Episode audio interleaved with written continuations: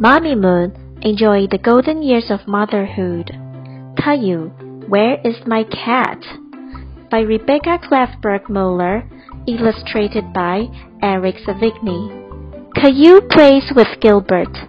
Gilbert is Caillou's cat. Caillou pulls a toy. Gilbert jumps on it. They're having fun. They're in the living room. Daddy calls. Snack time! Caillou says, Gilbert, stay here. His cat says, Meow, meow. Caillou eats his snack. He is in the kitchen. After his snack, Caillou looks for Gilbert.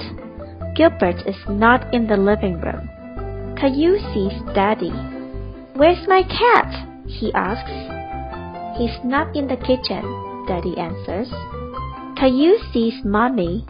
Where's my cat? he asks. He's not in the basement, she answers. Gilbert is not in the kitchen. He's not in the basement. Where is Gilbert?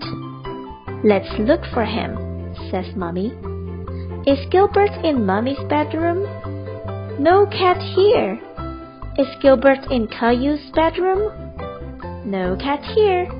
Then Caillou sees his toy. Gilbert?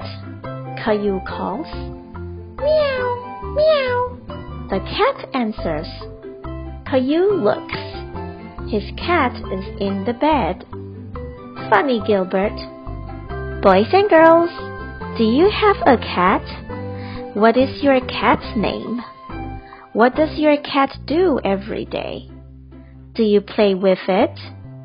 You may talk about it with your parents.